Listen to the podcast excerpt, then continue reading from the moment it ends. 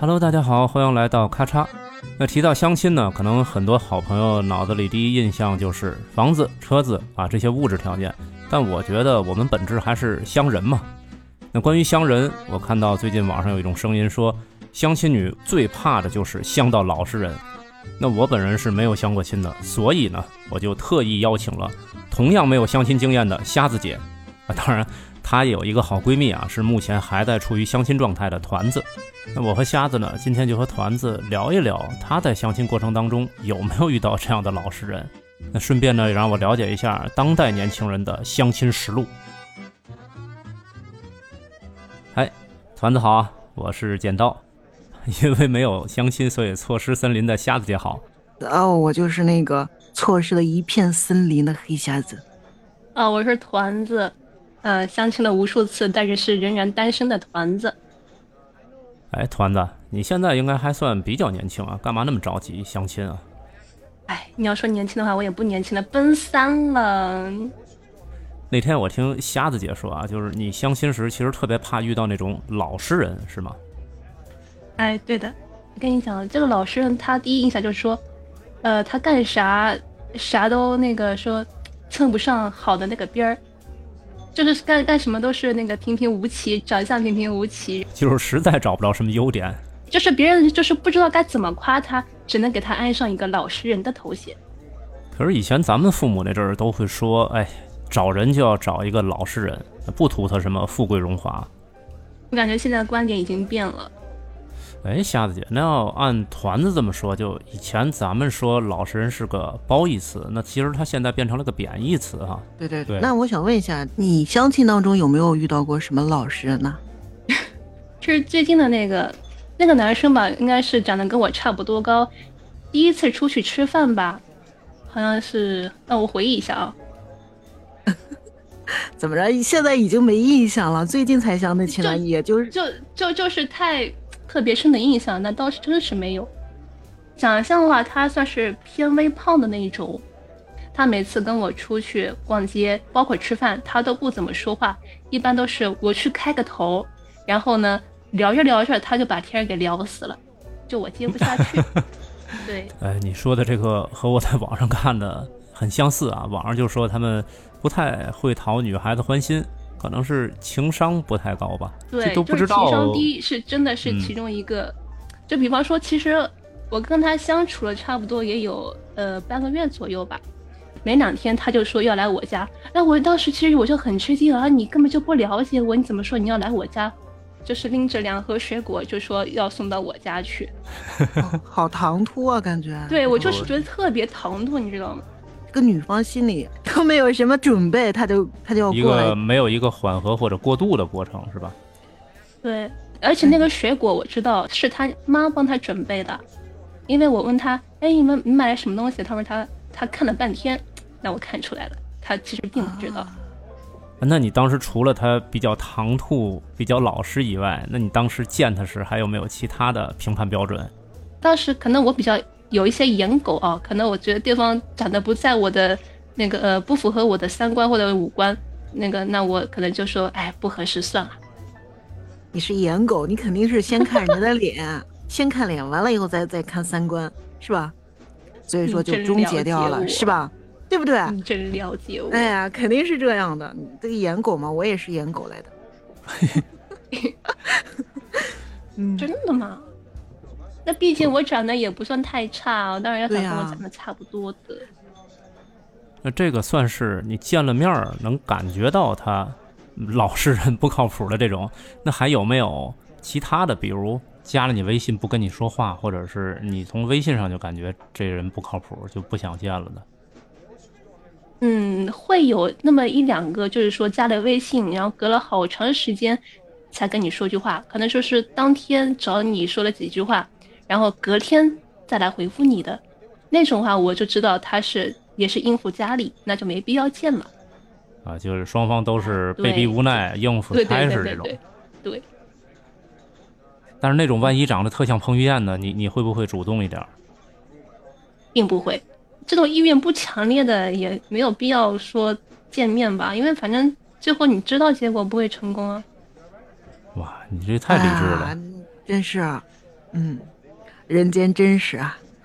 哎，团子，那你每次相亲的时候，你是不是特别看重第一印象？啊，对我特别看第一印象的，嗯，就是如果对方给我的感觉是舒服的话，那我会跟他继续聊下去。那如果感觉嗯印象不是很好，那我可能就是话不多，就是对面说什么我在接什么，我就不太会去主动去聊了。那你这第一印象是从哪几方面评的？第一个就是说五官的舒适度，第二个身高，第三个走路姿势，嗯，第四个就是看他对于服务人员的态度。这个你这个有点面试官的感觉，就这这像人力资源的。那那你你说我刚开始几次我是不会去在意这些的，但后面就开始有细致的考察了，从他的相貌、谈吐、衣着，然后对于服务员态度都能体现出一个人的素质。如果说他太差的话，那就根本就没有必要聊了。嗯，对。哎，你说的条条是道啊！我觉得你肯定有你用这种方法测试过的老实人。嗯，就是我遇到过的一个人，就是说他好像是个程序员吧，反正我感觉他头发是秃顶的，有点中年，就是地中海。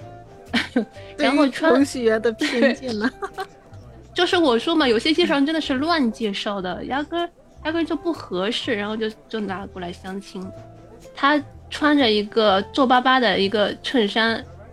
到膝盖的那个马裤还是什么的那个那个裤子短裤对，然后还穿着拖鞋，而且拖鞋还很脏，就这么过来跟我见面，那你说我怎么可能还有好印象？功夫里那火云邪神，我觉得就是这个装束啊。人家还有范儿呢，他他压根就没有好。啊，对，就你说这种已经不是老实人了，他有点不修边幅了。哎，那你相亲有没有相过那种熟人？就以前，哎，咱一一提有共同认识的人，越倒越近。那个熟人啊，真，他们还还撮合我跟我小学同学，你知道吗？就特别尴尬。如果是让让我跟同学去处的话，你说如果小时候对对方有感觉，那哪能单到现在呢？我你这个概念，我觉得不行啊！你这这小时候的感觉也太早了。小学同学，现在小学小生小学生都早熟。我觉得你不喜欢找这个小学同学的最主要的原因，是因为小的时候有好多糗事，他都知道。好像有 也有你这么一个观点在，太尴尬了，你知道吗？哎，团子，那你那么怕别人给你乱介绍这种老实人，那你难道不排斥相亲吗？其实吧，你说也没什么办法，毕竟年纪越来越大了，然后家里面看你一直跟个咸鱼一样，两点一线。没有什么社交团体，那家里着急啊，整天跟你讲，那没办法，那只能被动接受他家里安排好的事情嘛。但其实自己的话也是在找的呀，并没有说只靠着相亲这一条路。哎，这个还真是，你就是就是两条路，两条腿都走是吧？不是说像我想象的，我就是纯等着，我也没时间顾虑，觉得这个他们叫什么叫效率最高，最最最节约时间的一种，就是等着。等别人给你介绍，对，没没准他们介绍的还哎还真有条件合适的，那也是可以的。哎，那你这么多相亲对象的来源是哪儿？就是你知道每个地方他都会有一个媒婆一样的角色存在，如果相亲成功了，他们是可以拿到一笔资金的。啊，还有这样的？这不现在都是相亲网吗？不是啊，就是会有很多人把自己的子女的信息。登记给他们，如果有合适的呢，他们就是两边联系。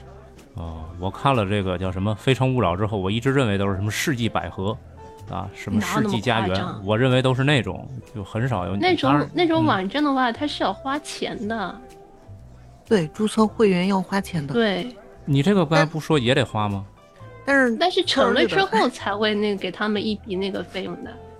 我们这边不这样，我们这边见面就要给钱。这样的，对，我们没赶上啊。就是我们邻居家的孩子相亲的时候，就是你想约人家那个女方见面是吧？你就是得先给人家媒婆三千块钱。我的天呐！啊，如果说就是这个没有没有相好是吧？你可以继续相下去，直到你成功为止。就是先给钱再给你相。对，先给你钱再相。相完了以后，就是如果确定结婚了以后，还要再给人家一部分钱。就像团子刚刚说的那样的，这些媒婆手头上会有很多资源，他们把这些没有结婚的或者是离婚了的男性、女性，他会分门别类的给你列出来。嗯，有的媒婆她会把这些女孩子呀、男孩子的照片都打印出来，完了以后，去女方家拿男孩子的照片给人家看，然后去男方家拿女孩子的照片给人家看，是这样的一个模式。哦，嗯也就是说，口袋里揣两副扑克牌，这副拿出来哎都是男生的，那副拿出来都是女生的，是这对对对，种状态吗。就是这种状态，就是这种状态。因为村里面好多就像团子刚刚说的那样的啊，他们的家长会把自己家孩子的信息去那儿登记，就有点像那个房产中介的对对对，那种感觉。就是那种。其实你那边还好，你至少你还有照片儿。这边我们介绍人可能他连对方长啥样他都不知道，全靠媒婆一张嘴嘛，你这能信吗？哎你真是说词儿都都不可靠，都不能相信，你知道吗？耳听为虚，眼见为实，还是得看。嗯，其实我觉得你这种想法挺好的啊，自个儿一边找着，然后这边相亲也相着，万一哪边就、就就遇到了呢，是吧？对呀、这其实这个东西的话，也可以让父母他们稍微缓和一下。对对对，嗯他们还不会那么焦急哈。对，就是 他感觉这个都在我的 计划之内，我都安排了，对吧？我对对对我孩子也不反抗我，嗯，嗯我家孩子在努力找对象，嗯，是的，你哎呀听起来像一策略呢，像在这儿敷衍他们呢。那不是说敷衍，你说找的话肯定还是会找的。我不是我不是那种不婚主义，那遇到合适的人，那那就好了呀。对对对，肯定能遇到合适的。哎，不过翻过来想问你啊，你相亲那么多次，不可能每次都是老实人吧？就没有一个你特别喜欢、特别合适的吗？你要说特别喜欢的话倒是没有，但是有一个相亲的话，有一个差不多快要成功的结果还是散了的经历。哦，这这这个这个嗯很想这个要八卦一下听啊哎，这个要要八卦一下。那个人的话，他给我的第一个印象就是说，他给我发了一个照片，那个时候我是觉得他在笑的特别灿烂，这个养狗啊，还是看 外表，有点暖男哈。对对，后来呢很阳光的那种。对对对，就是笑的很阳光。就是第一次见面的时候，他是买了一盒煎饺，就特意送到我家，为什么要买煎饺送到你家呢？这是因为就是说他刚好路过那个老街嘛，问我要不要吃下午茶，给我带点过来。那然后就哦顺路买了个煎饺，因为他反正他正好要路过去他们那个厂里有点事嘛，就反正就是我家，也就是顺路就带了点过来。这人还是挺暖的哈。对啊，是挺暖的。为什么会差点跟他成功呢？也是因为感觉他还是蛮体贴入微的，而且他经常有带他侄女的经验。带侄女儿，以后如果万一有了有有了那个小孩子，那个我不用一个人负担，大家会一起分担，那挺好的。啊，吃了一次煎饺就开始跟你聊以后不是不是不是。那那 是我之后的想法了嘛。嗯，考虑的很长远的团子。那个时候是我第一次哦，感觉哦差不多得了。你说不管是去摘杨梅也好啊，去逛街，然后看电影也好，反正就后面就是在慢慢接触嘛。就每次都是他买单吗？哎，基本上是啊。哎那还可以啊，这小伙子，你看又送吃的，然后呃，情侣该去的地方，无论是电影院还是做一些这个互动的叫什么采摘是吧？你说那个摘杨梅嘛，呃，也都做了，而且还主动买单。但是那些，但是从来没有真正花过他什么大钱。唯一一次大钱就是他带我去拍了一次写真，我生日的时候花了一千多块钱。那在那个拍写真那阵儿，你们应该已经算确立这个恋爱关系了吧？是的，但是你要说放线的话，你说一千多块他也不算什么大钱，但毕竟是他的一份心意嘛。那个时候我觉得，哎，这个人还挺好的。哎，那怎么后来就散了呢？这么好的小伙子，你说真正到谈婚论嫁的时候，然后就发现了他家里各种的不合理，比方说他姐姐跟他的那个呃姐夫，包括还有一个侄女，也是放在他们家，是让他爸妈去帮忙接送啊，或者说让他去代为接送。有时间的话，给他姐姐接送下孩子上下学，我觉得没有什么太大的问题吧。我最大的问题是，他们都是都住在一起，啊，他也就是说，他姐姐出嫁了以后还住在娘家，对，包括他姐夫，包括他小孩儿，那他家家很大吗？很宽敞吗？并没有，也就是一栋农村嘛，都是一栋栋的楼嘛，对吧？也就是说，按这种路径的话，可能团子你将来真的跟他成家了，也得跟他们住一块儿。就是对对对，就是这样的，而且还、啊就是那个时候我家里就特别反对，因为你说他家里不仅有他爹妈，还有他姐跟他姐夫，再加上我，肯定会有矛盾产生的。啊那那我想问一下，就就是到了嗯谈婚论嫁的地步的时候，这个男方家里有没有说，呃，给你们买婚房，你们可以出去单住，有没有提这样的说说法？其实我我家里是说，那我们也会帮忙出出一部分资金，先弄个首付，对吧？然后、嗯然后就是还的时候，那我看我们两个自己了。但是刚开始的话，其实是没有考虑买房的，可能要买也是过段时间再买，因为他们家那边已经是装修好了，就是新房。基本上就没有可能出去跟他单住过两个人的小日子，是这个意思吧？对，我觉得基本上是没什么可能。还有还有就是，他家里什么事情基本上都是由他爹或者说是他姐夫做主，啊，就是对，出都是他爹或者说是他那个姐夫做主。没他什么事儿是吗？对，你说我们之前那个呃说那个给他的婚房如果添置点东西，比方说就是那个书房的桌椅，或者说是那个嗯家具、家具那个那个床，都是要要由他父亲拍板的算的。我说我喜欢那种沙发样式潮流一点的床，他说不行，这东西贬值，什么东西都没有红木家具好。过了多久都是那个新的一样的，是就保他要就是保对，就是他父亲想要怎么样，那就得怎么样。然后其实那个我们当时是没有去收他们彩礼，因为说他们送过来钱我们都会如数退还的，所以说就让他们自己去添置家具，啊、你送家电，然后他们自个儿对他们自己买家具，买家具都是得他父亲做主。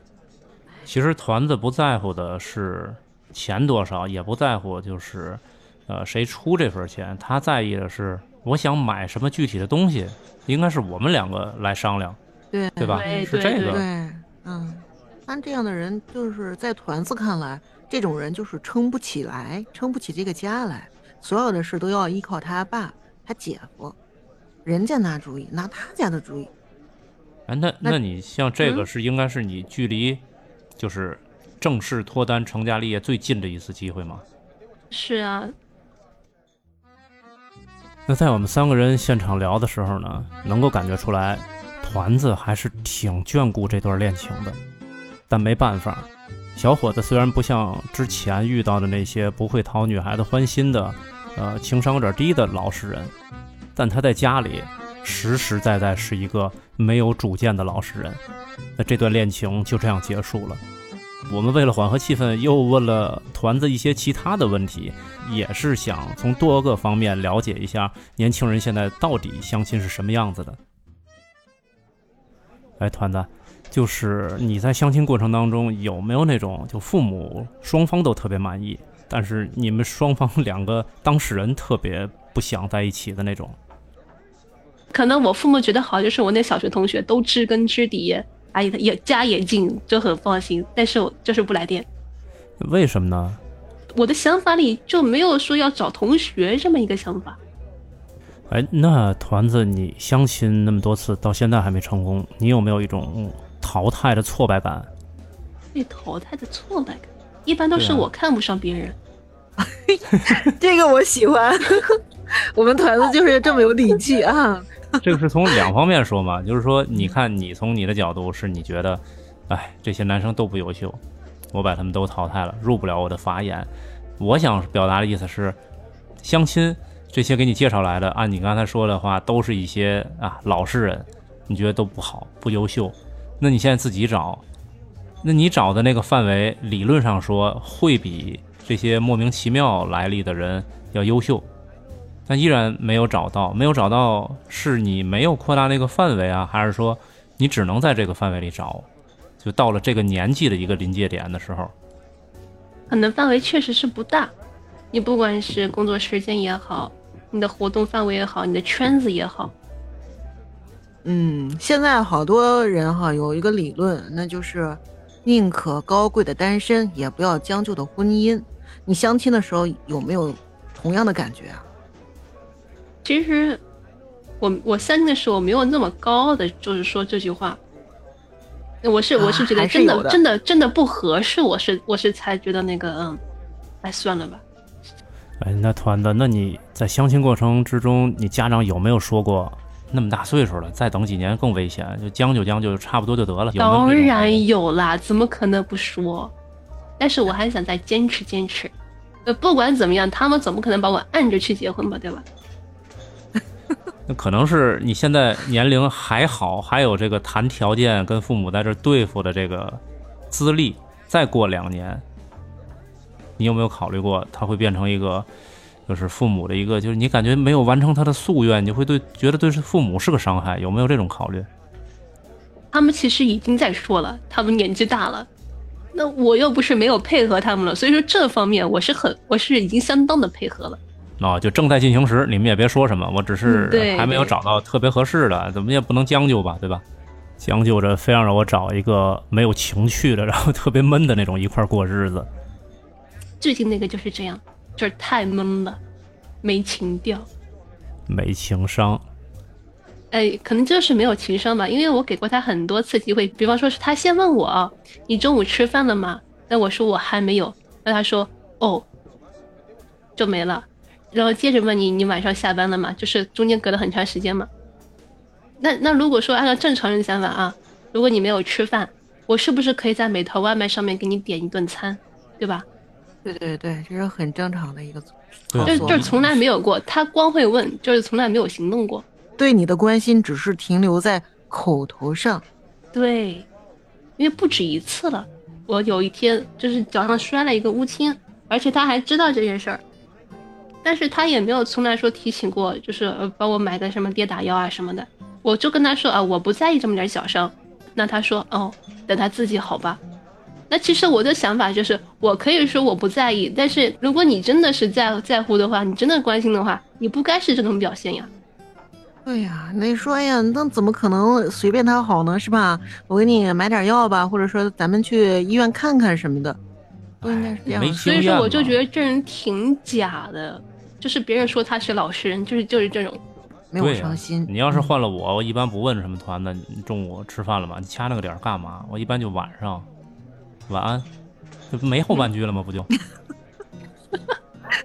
你更狠，嗯，哎呀，开个玩笑啊，呃，但是我想问团子，就是以你现在的相亲经验，你有没有什么择偶的硬性指标？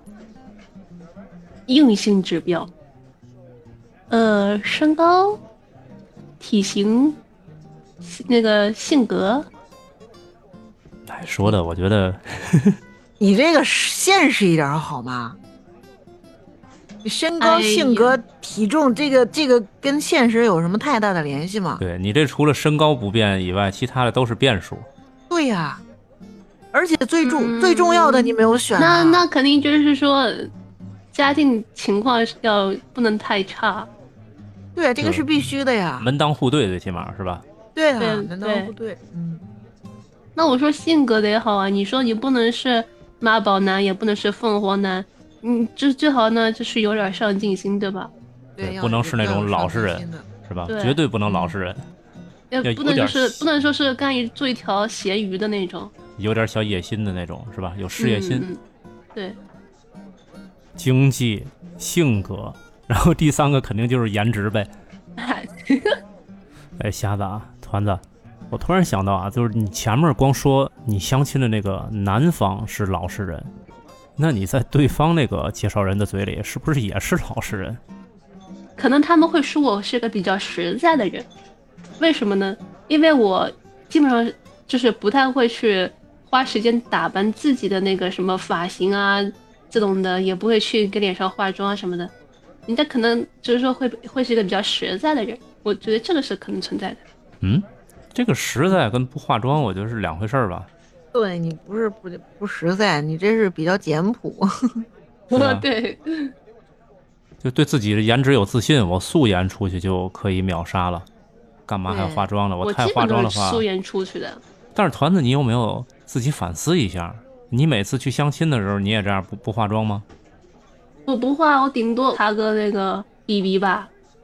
嗯，但你这种情况，那不就相当于男方也没有太修饰自己那种状态吗？你你会不会让人觉得你不尊重男方？也确实是不太修饰啊。那你每次去相亲的时候，你这算不算也比较敷衍？就是不是很重视，就是像你说的，也不怎么化妆。我能涂个 BB，，画个眉毛，已经算是对对得起他了。就你从第一次相亲开始就这样吗？还是说，因为十次、二十次次数越来越多，你逐渐的就觉得，哎，就走个形哎式吧？，我都是这样的，哎，因为我本身就是个不会化妆的人，你让我怎么化？